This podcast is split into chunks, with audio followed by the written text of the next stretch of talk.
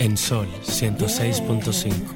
Por dentro. Tus emociones, tu corazón, la valentía, el amor, la paz que llevas, el amor que das, tu espíritu, lo que llevas por dentro,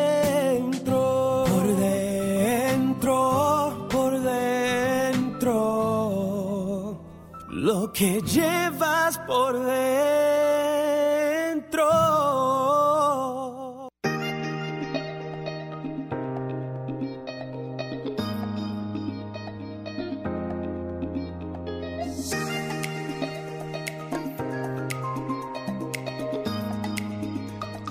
Buenas tardes, República Dominicana. Qué bueno que tenemos la oportunidad, gracias a Papá Dios, de encontrarnos nuevamente con, con todos ustedes. Agradecemos infinitamente su sintonía. Y cada vez que uno puede hacer uso de estos medios de comunicación para expresar ideas, compartir pensamientos, creencias, uno es bendecido porque eh, tiene en su mano una arma que puede resultar positiva o negativa dependiendo del uso que nosotros podamos darle a estos micrófonos. En este día entonces quiero dedicar este sábado al Día Mundial de Concientización sobre el Autismo.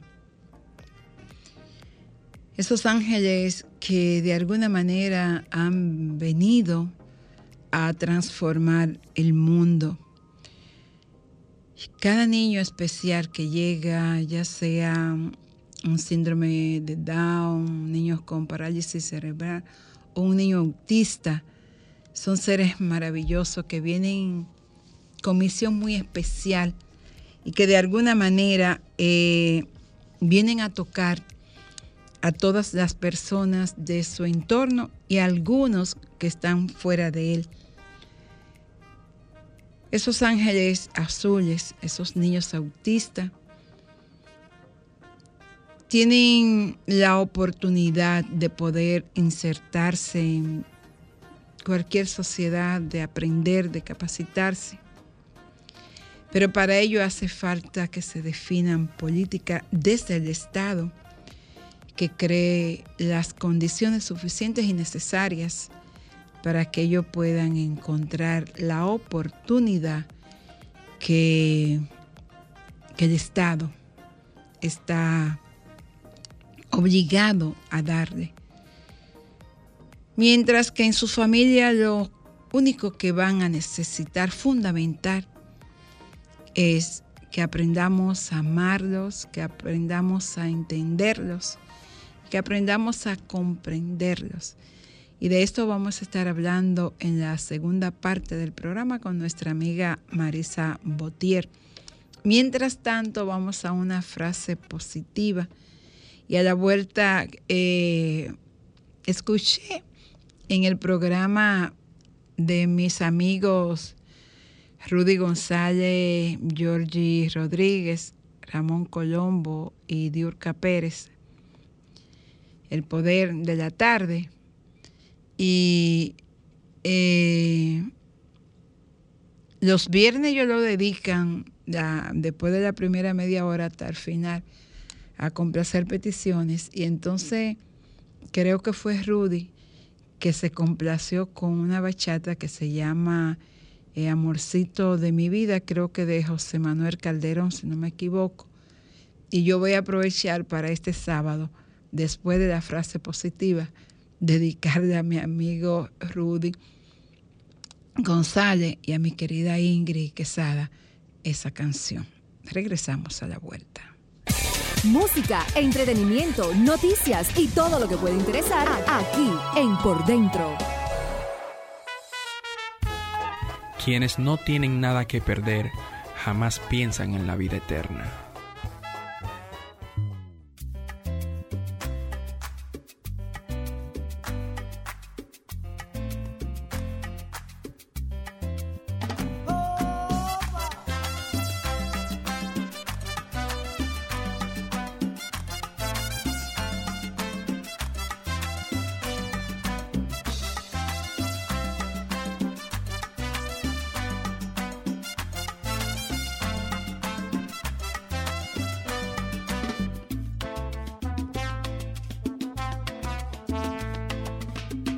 Te quiero así, deliciosa, insospechada, porque creo en tu palabra, porque yo siento que aún te necesito,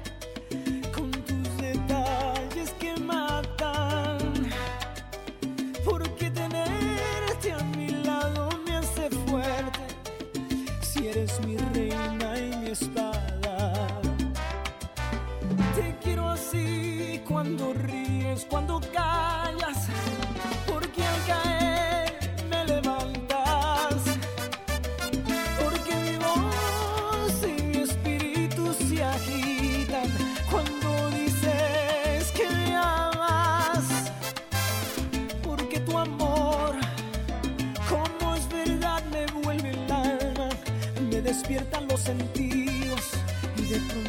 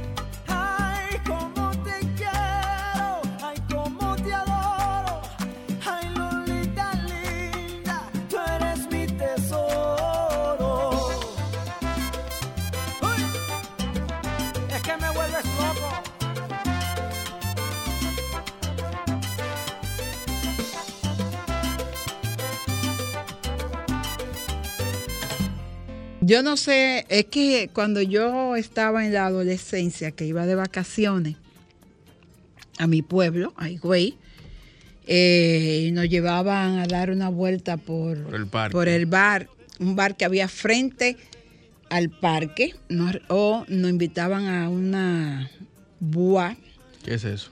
una, como, era como una di- disco, pero decían una bua, una boite. ¿Pero qué era? Un bar que se bailaba, que había un bar que estaba dentro del hotel. ¿Qué nombre más Sí, peculiar? sí, eso, la famosa, buah, qué sé yo, la boite se escribe. Entonces, eh, uno iba a bailar a esos sitios. Ahí tocaban, en ese sitio, en el Hotel Naranjo, con un grupito, un convito que tenían los hermanos Rosario. Ahí tocaban ellos, eh, René Solí también tocaba con ellos, que fue posteriormente el manager eh, en ese sitio. Y entonces en ese bar que estaba frente al parque de Higüey, de la iglesia vieja, yo escuché mucho esa, esa bachata. Esa y otras que creo se llama eh, Dos Rosas, algo así. Te regalo esta Dos Rosas cariñosa. tarararararar. Entonces, eh, O sea, que a ti te gustaba ir de vacaciones para allá para que te dieran esa vueltecita. Claro, entonces eh, en los pueblos, no sé si, si, si pasaba lo mismo en la ciudad, porque yo en la ciudad no me dejaban ir a ninguno de esos sitios, pero sí, eh, tú sabes, era una bellonera y había gente que se amargaba con, con un tema y lo, lo po- y lo ponía hasta que se gastaba. y ese era uno de lo que sonaba hasta que se gastaba. Y entonces por eso como que esa, esas dos bachatas se quedaron muy dentro de mi subconsciente y de mi consciente. Entonces son las únicas dos bachatas que cuando yo la escucho, a mí me hacen vibrar. Ay, ay, ay, ay, ay. Ay, ay, ay, ay, ay, ay, ay, ay, ay, ay. Y además porque tú la, tú la, tenían letras. Yo no sé después qué fue lo que le pasó a la bachata. Como que se volvieron locos. Y si tú te Porque fijas, el- esa- el- esa de esa la época- guitarra de esa bachata es totalmente diferente a una guitarra de, de una bachata de hoy. que me vuelven loca. esa eh, yo no soporto. Ese clink, clink, clink, Ese clink, clink, clink, clink. clink, a mí me saca de casilla. Pero esa guitarra era una guitarra que tú podías escuchar y disfrutar. Entonces yo no sé qué fue lo que le pasó a los siguientes. A los sucesores. A los sucesores. que le metieron ese tirirín, tirirín, tirirín, tirirín, tirirín. Óyeme, que acaba con mi paciencia. Tú sabes que también en el tiempo van cambiando las cosas y, y el público va exigiendo Ay, no, también pero esa bachata era mejor que cualquiera cosas. de esta época. Emma, Y- mira, ponle otro chin, Frank. Ay, ponle otro chin. ahí. Era mejor que cualquiera de esa de ahora, déjate de cosas. La modernidad será muy buena, pero oye esa guitarra, esa guitarra es como pa, hasta de amor esa guitarra. Carmelo, tú sabes que todo es cíclico. Siempre tú me escuchas decir esto. Y de igual forma en la música también se presenta. Claro. Si, si analizas en los tiempos, el tiempo de esa bachata tenía un poco de, de, de ese sentir de las letras, del sentir de los instrumentos que se usan. Claro. Ya en, cuando pasa el tiempo vemos el tipo de No, la bachata que estamos, modernidad, habla- que claro, estamos la hablando gente, ahora. La gente le gusta la cosa más Pero, ahora. pero ahora también podemos ver cómo la bachata nuevamente comienza o entra en un espacio de purificación y limpieza Así es. de las letras, de los instrumentos, de- de- del sentir de la música propiamente. Claro. Y Bueno, después vino Ju- Juan Luis y ahí dio una, una cátedra de, de otro tipo de bachata, Mm. eh, más romántica, más acogedora, eh, añoñadita, si se quiere, con el perdón de la añoñadita. sí, pero podemos sí. ver que eh, hoy en día los bachateros que, que No, hay co- muy que buenos, sí, considerábamos en su mayoría, porque todavía, ¿verdad? Eh, se mantienen, pero en su mayoría lo que considerábamos escandalosos. Eh, hoy ya han tenido ciertos cambios en el tiempo. Bueno, Que- que- eh, y por ende también... Luis Vargas es un ejemplo de esa, de esa transformación sí, que ha sí, ido- sí. No, y, y la mayoría, el, el mismo Anthony Santos, toda la bachata de Anthony Santos era tipo escandalosa, hoy Sí. eh, son to- totalmente diferentes. Claro. Este muchacho, eh, Raulín, También. En- Ay, óyeme, tú o sea, escuchas esta noche con Raúl. Sí, sí, sí, sí, sí. Fíjate que incluso la bachata ha tenido una mezcla con hasta con Sinfónica. No solo sinfónica, eh, eh, eh, de ópera también. Claro. Y, y por eso, por ese, ese trance de purificación que ha tenido el género, es que también ha tenido más aceptación en, Así. en otros grupos sociales. Claro. Bueno, y entre bachata y Te amaré toda una eternidad, quiero aprovechar. Eh, tenemos ahí ya a Marisa Franklin, o vamos a una pausa y después regresamos con ella.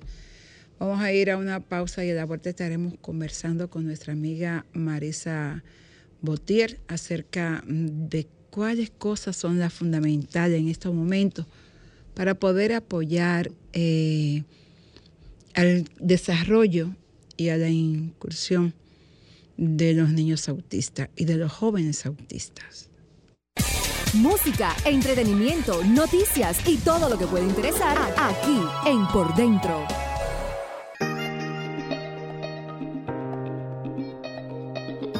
Saludo para mi amiga Jenny Polanco Lovera, presidenta de la Asociación Dominicana de Prensa Turística. También voy a saludar a mi amigo José Peguero de En Segundo Otra persona que voy a saludar esta tarde a mi amigo José Cáceres. Son de, de esos fieles oyentes. También a mi querida doña Carmen Dilla. Y a mi amiga Martina y Mayra. Martina Santana y Mayra Taveras fieles oyentes de este espacio. Bueno, ya sí vamos a conversar con, nuestra amiga. Hola Marisa. ¿Cómo está? Hola, bien, gracias a Dios. Ay, qué gracias. Qué por gusto. Este honor de estar en su programa. No, el honor es mío. A propósito de este Día Internacional, Día Mundial de Concientización sobre el Autismo. Me gustaría eh, preguntarte cuál ha sido tu mayor experiencia en ese sentido. Mira, para nosotros las madres azules, eh, azul porque es el color que nos identifica como... Bueno, de hecho yo voy de azul. Ah, excelente. Inicié, perdona que te interrumpa, yo inicié la cuaresma llevando algo azul durante toda la cuaresma como la cuaresma termina a mediados de abril, entonces voy a completar el mes de abril llevando una prenda azul como parte de mis oraciones para y de, mi estado de concientización para enviar luz al mundo a fin de que estos ángeles, estos genios puedan lograr ese crecimiento, ese desarrollo y esa inclusión y hacer ese trabajo maravilloso que ellos vinieron, porque de que tienen una misión grande en este plano de la forma, la tiene. Y entonces toda mi cuaresma está en ese sentido ofrecida por cada niño y niña autista en el mundo. Así es, y qué bueno que tú te unes, qué bueno que tienes ese grado de compromiso como madre que eres, como miembro de la familia, porque las personas cuando piensan en el autismo piensan solamente en el miembro que tiene la condición de la familia. Pero para nosotros estamos dentro de lo que es el espectro del autismo, es como desaprender y entender que la condición es de la familia. La condición no solamente de un miembro, sino de todos que todos tenemos que aprender paso a paso, porque no es fácil, es un camino largo, es un camino de mucha paciencia, de tolerancia, de mucho amor, pero sobre todo de mucha entrega. Y celebramos hoy el Día Internacional de la Concientización del Autismo, pero tenemos que celebrarlo por todos, por todos los miembros de la familia. Mira, cuando yo te escuché hablando ahorita al principio, tú decías, que hacen falta políticas públicas desde el gobierno, desde el Estado. Es cierto, hace falta mucha política pública, hace falta mucha educación, pero yo siempre he, he aprendido y les exhorto en los grupos de familia que cuando el Estado venga a aportarnos, nosotros como familia tenemos primero que quitarnos el duelo. Mira, eh, eh, es muy difícil el duelo cuando no se nos diagnostica con la condición de autismo. Nosotros queremos que se hable los 365 días sean días que tú puedas detenerte y escuchar a un miembro de la familia con la condición. ¿Sabes por qué? Porque el miembro que tiene la condición con autismo de la familia no lo sabe. Vive en un mundo mágico. Vive en un mundo que no existe problema. Ellos no ven la barrera. Ellos no ven el sí o el no, el color o no, porque ellos viven en su mundo y dentro de su mundo son felices. Sin embargo, nosotros que sí vemos que existen esas barreras, que existen esas limitaciones, que existe, que hace tanta falta una educación inclusiva. Un, cuando tú creces y ya te conviertes en adulto, hace falta esa, esa, ese, punto de, dentro de lo que es el ambiente laboral de inclusión a nivel ya de, de, ambiente, de ambiente que tú quisieras interactuar, porque una de las características de la persona con autismo es que no todos tienen esa facilidad de comunicación, de interacción entre los amigos, entre los grupos, y se le hace complicado, difícil. Y para ellos es tan importante eh, que ese, ese sentimiento de que tú le demuestres ese amor, porque son como tú dijiste, seres de luces, seres de amor, que no conocen la malicia, no conocen las malas, y no conocen la mala interpretación, porque para ellos no existe el sarcasmo. Ellos son transparentes, son ángeles, bien tú lo has dicho. Por eso quiero y te agradezco esta gran oportunidad para que todos aprendamos que la condición de autismo es una condición, no una enfermedad, que tú, te le puedes acercar, que tú si tienes un niño en el colegio, tú puedes compartir con tu compañero, invitarlo a un cumpleaños, porque mira, eh, es tan difícil.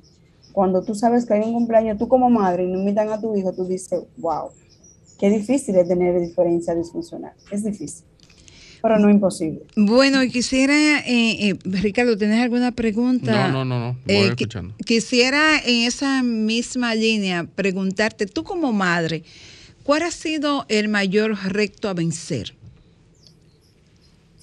Mira, que para las personas que nos están escuchando y que no saben los diferentes tipos de autismo, existen el autismo severo, el moderado y el leve. El autismo no se ve en la cara, el autismo es una condición que puede pasar incluso desapercibida. En mi caso, que mi hijo tiene autismo leve, es sumamente complicado en el sentido de la de él cómo compenetrarse con el equipo. ¿Por qué? Porque como tú dijiste al principio, las personas con autismo son genios. En mi caso, por ejemplo, ha sido el tema de la educación, de la inclusión en el colegio. En el caso de mi hijo Lucas, eh, cuando ya Lucas tiene ocho años, ya Lucas ha recibido terapia durante cinco años consecutivos. Es una de las características principales. La terapia es fundamental en las personas con autismo. Sin embargo, a nosotros nos hace mucha falta lo que es ese tipo de ayuda desde el Estado. ¿Por qué? Porque el seguro no te cubre las terapias. Y si bien es cierto que un, para un especialista especializarse, valga la redundancia, en este tipo de terapia es muy costoso. Por eso las terapias son sumamente costosas. Una de las barreras que hemos tenido que atravesar y luchar en el colegio ha sido, a pesar de que el colegio de Lucas es inclusivo, ha sido, por ejemplo, que como ellos son muy centrados en lo que a ellos les gusta, por ejemplo, a Lucas le gusta mucho la matemática y él se, se, se vuelve especialista en lo que le gusta, ellos se caracterizan por, por eso mismo, porque como les gustan los números, él es, digamos, como más eficaz, eficiente en esa materia.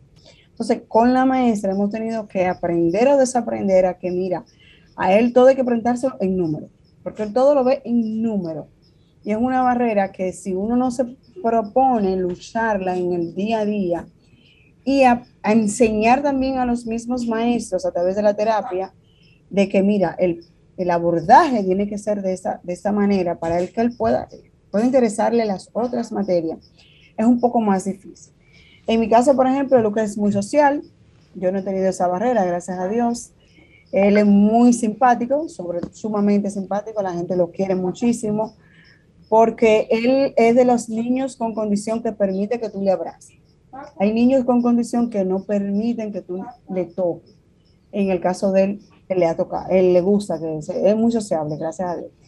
El punto está en, el tema ya de la interacción en el colegio eh, con los amigos, eh, explicarle a los niños que la terapeuta ha ido y se ha incluido.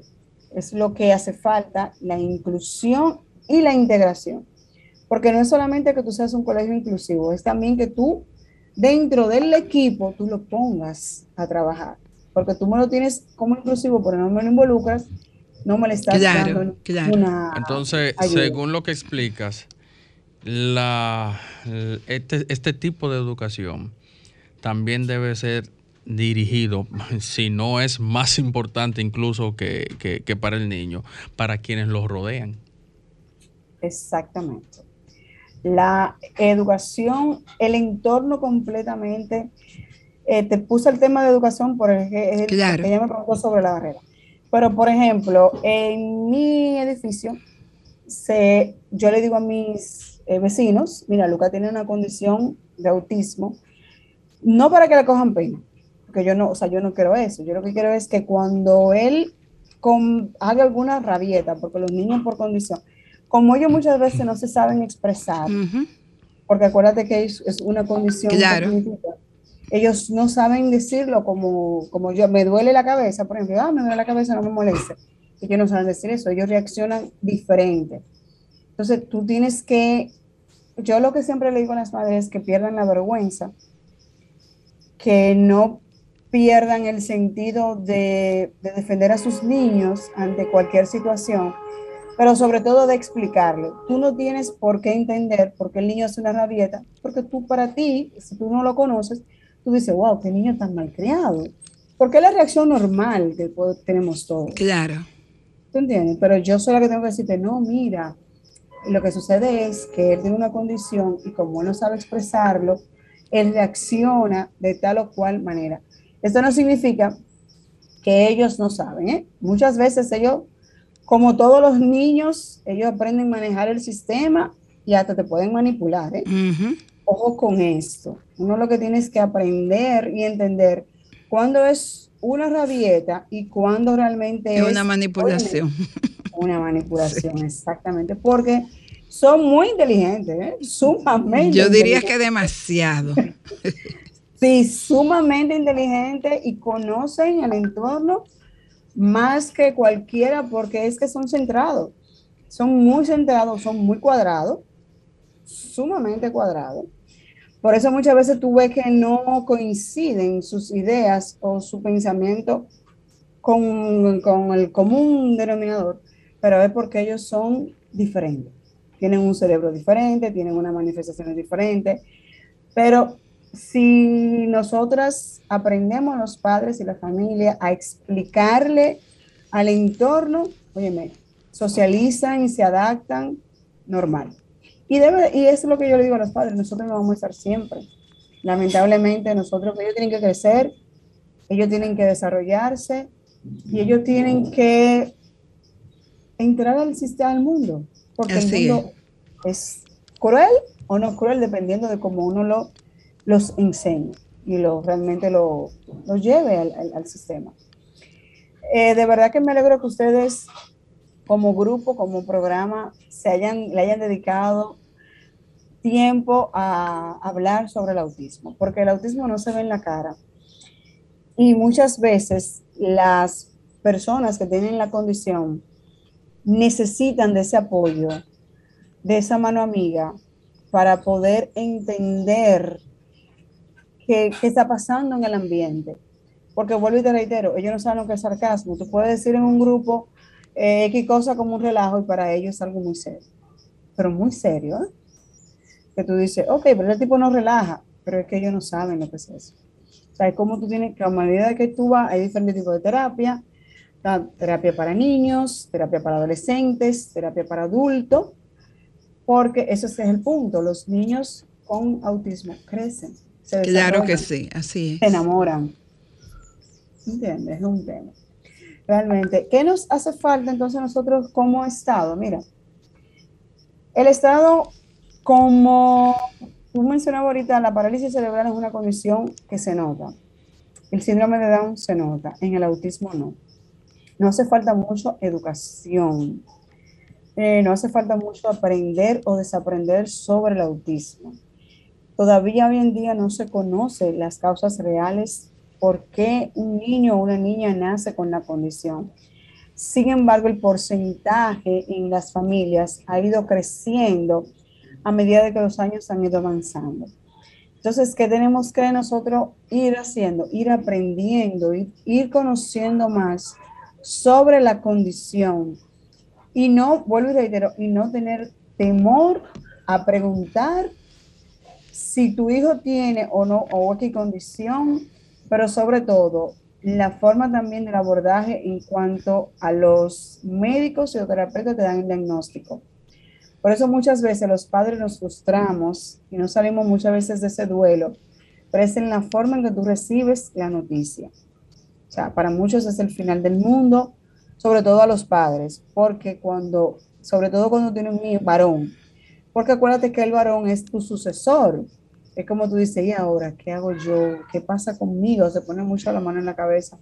Porque tú piensas en, tu hijo como el que te va a suceder en la empresa, con el que tú vas a jugar béisbol, básquetbol. O sea, como tu, sucesor. Así es. Tú dices, wow, este niño no, no puede, pero los niños sí pueden. Hay un lema en la condición sí se puede. Y lo que tú tienes es que tener la paciencia, la tolerancia. La dedicación. la dedicación sobre todo. Y ese amor incondicional. Y yo pienso, Marisa, eh, que fundamentalmente la convicción de que se trata de una persona especial con capacidad para insertarse, con capacidad para aprender y con capacidad para enseñarnos a nosotros, porque al fin y al cabo, yo creo que estos niños son los grandes maestros que necesitamos para aprender a desaprendernos. Así es, porque te transmiten amor, te transmiten paz, porque dentro de su interior, por ejemplo, un niño con autismo o un joven con autismo, un adolescente con autismo, no piensa en marca para ponerse una ropa. Esa ropa que le gusta, pero no piensa si es una marca o no. Entonces, eso, hay algo, eso es algo que nosotros tenemos que desaprender, porque pensamos mucho en, ok, ¿cómo me veo? ¿Me veo bien? Ellos no, ellos se ven bien siempre, porque ellos, ellos son la persona que son. Y no piensan en si tú le vas a gustar o no, si tú, es otra cosa. Ellos no tienen filtro.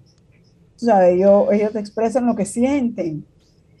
Entonces eso muchas veces cae bien o cae mal, dependiendo del nivel de, de conciencia. De la persona que lo escucha o que, o que está con ellos. Exactamente. Permíteme hacer una pausa, Marisa, y a la vuelta entonces. Eh, me gustaría eh, preguntarte, ¿cuándo te diste cuenta de que tu hijo era autista? Regresamos en breve.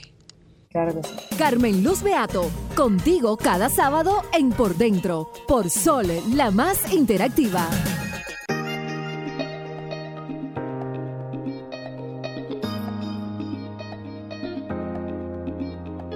Y continuamos conversando con nuestra amiga Marisa Botier acerca de, como madre de un niño autista, cuál ha sido su experiencia. ¿Cuándo te diste cuenta de esta situación? Eh, mira, Carmen Luz, uno como madre sabe que siempre observa a sus niños que hay algo diferente. Cuando Lucas tenía la edad de dos años, Lucas me hablaba en inglés, solamente en inglés, me contaba los números en inglés, los colores en inglés. Yo decía, ven acá, pero sí, entonces, ¿cómo es? Pero yo le preguntaba algo, por ejemplo, de Luca, ¿cómo estás? Y él me decía, Luca, ¿cómo estás? Bueno, la psicóloga del colegio me dijo que, que era un proceso normal de los niños, que hay niños que tú sabes que hablan a X tiempo, que esperáramos que mantener una conversación en X edad que esperáramos que tuviera más o menos cuatro años, porque ahí iba, iba a depender la cantidad de, vocabulario que podía tener de palabras que podía decir. Eh, ya a los cuatro años, que empezamos entonces ya a verificar, porque él se sabía el abecedario. En inglés. En inglés, exactamente. Y en español, me contaba en inglés, en español hasta el 200, los colores. Eh, cuando yo entonces yo le llevé una terapia del habla, ella, me ella fue la primera vez, eh, la psicóloga que me dijo, que él era Asperger. Y yo le decía, ¿y eso es? explique. ¿Cómo se cura eso? Le dije yo, ¿cómo se cura eso? ¿Qué hay que darle para eso? Y ella me dijo, no, mira, Asperger es una condición de autismo dentro del espectro autismo que es dentro de los niveles del autismo leve, el más, digamos, el más superior sea, que es como de los muchachitos que más avanzan. Tú sabes que uno como que dice, ok, entonces, ¿qué hago ahora? O sea, Ahí ella me empezó a explicar que ya había que darle terapia, había que empezar de cero, toda la familia, integrarse a lo que era ya esas terapias de inclusión, terapia eh, de, interacción, de que podamos entonces conductual, de que él pueda entonces entrar en lo que es, eh, porque él tenía mucho colalia, colalia es si tú le dices, Luca, ¿cómo estás? Él dice, Luca, ¿cómo estás? ¿Qué comiste? ¿Qué comiste? Porque él no podía, él no sabía mantenerme en una conversación, porque no sabía la respuesta que, que viene a esa pregunta. Entonces ya ahí empezamos con la terapia y este ha sido que ha sido un camino de cuatro años de terapia donde él, gracias a Dios, ha ido avanzando. Eh, en mi caso, por ejemplo, yo tomé el autismo de Luca como el más de los severos empecé a estudiar la condición, empecé a involucrarme en grupos para poder entonces poder enseñar y aprender nosotros sobre la condición, eh, a tener la paciencia que se debe tener, la aceptación sobre todo, pasar de ese duelo a la realidad de que mira, ok, eso es lo que hay, eso es lo que me toca, por para adelante, que Dios sabe lo que, lo que le da a cada quien, avancemos pues.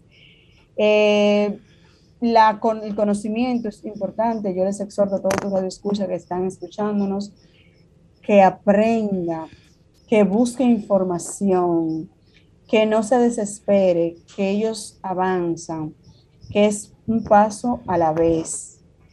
Que muchas veces queremos que nuestros hijos hagan lo que hace el amigo o el hermano, pero recordemos que ellos son diferentes, que el aprendizaje de ellos es más lento, pero es seguro.